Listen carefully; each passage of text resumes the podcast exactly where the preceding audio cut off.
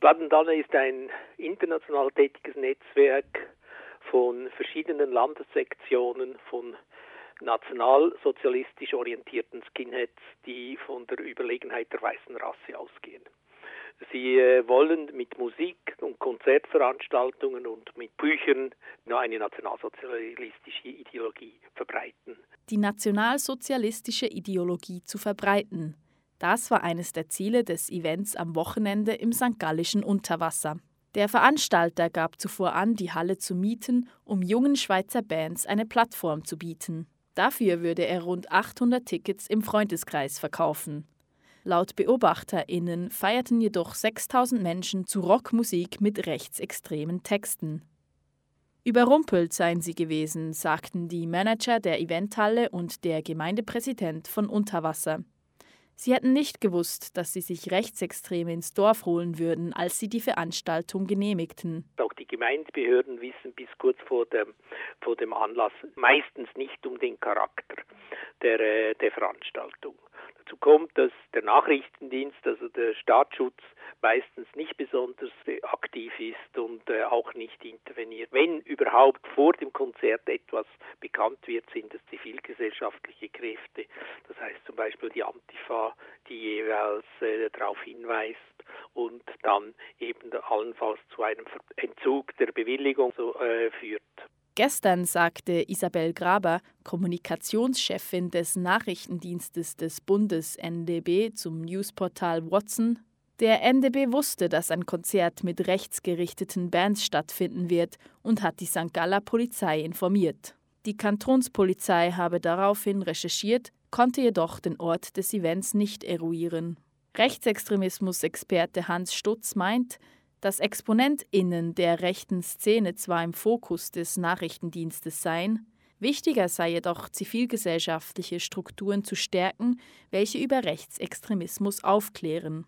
Es gibt diese Beobachtungsliste des Staatsschutzes, äh, da hatte ich schon mal einmal irgendwann ein Exemplar in der Hand äh, und äh, die würde die umfasst ja auch die Plattentanner, aber was dann genau gemacht wird, äh, das ist eine andere Sache. Die, es gibt aber noch eine zweite Frage.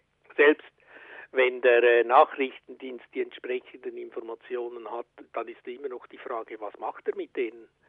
Gibt es überhaupt weiter? Und wenn ja, wann und wenn ja, wie viel. Das ist nicht transparent, wie das funktioniert und im Übrigen bin ich nicht für einen Ausbau des äh, Nachrichtendienstes, weder äh, vor noch nach der, Aus, äh, nach der Abstimmung und plädiere dafür, dass eben die, zivilgesellschaftlichen Strukturen gestärkt werden, die eben für die Öffentlichkeit entsprechende Informationen sammeln und sie auch öffentlich machen. In der Schweiz finden immer wieder Neonazi-Konzerte statt. Rechtsextreme aus ganz Europa strömen dann zum Veranstaltungsort. Solche internationalen Anlässe werden zum Austausch genutzt, fördern das Gemeinschaftsgefühl und stärken somit die Szene. Am Wochenende waren es rund 6000 Menschen, welche in Tockenburg zu Rechtsrock feierten. Dass ein solch riesiges Konzert von Behörden geduldet wird, gibt den RechtsextremistInnen das Gefühl, dass ihre Ansichten legitim sind. Hans Stutz erklärt, warum die Schweiz für solche Veranstaltungen besonders attraktiv ist. Sie ist attraktiv deshalb, weil erstens die Polizei nicht einschreitet und sie ja meistens auch nicht einschreiten könnte, weil sie nicht über die entsprechenden äh, Kräfte kurzfristig verfügt, weil wie, wie, wie bereits äh, erwähnt, äh, die Veranstaltungen ja im Verborgenen äh, organisiert werden. Das ist das eine. Und zweitens, die Polizei unternimmt nichts, um allenfällige Widerhandlungen gegen die Rassismusstrafnorm äh, festzustellen und dann auch eben äh, die entsprechenden Anzeigen zu erstatten.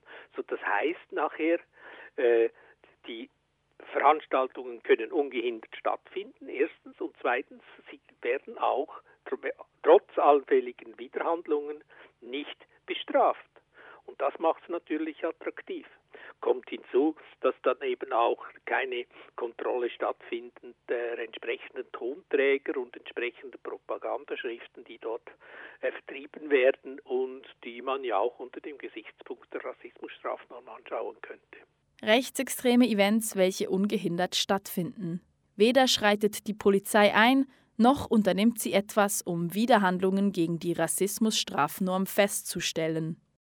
Auch die Veranstaltung vom letzten Wochenende werde kaum gravierende Konsequenzen haben, solange keine BesucherInnen Bild- oder Tonmaterial von den Konzerten veröffentlichen, welche gegen geltende Gesetze verstoßen. Der Gemeinderat von Unterwassen oder beziehungsweise von Wielenhaus, St. Johann, äh, ja, St. Johann hat angekündigt, dass man da eine Anzeigemöglichkeiten äh, erstattet, aber ich sehe da mindestens was äh, Widerhandlung gegen die Rassismusstrafnorm betrifft, äh, sehe ich noch keinen Weg, wie das äh, zustande kommen könnte.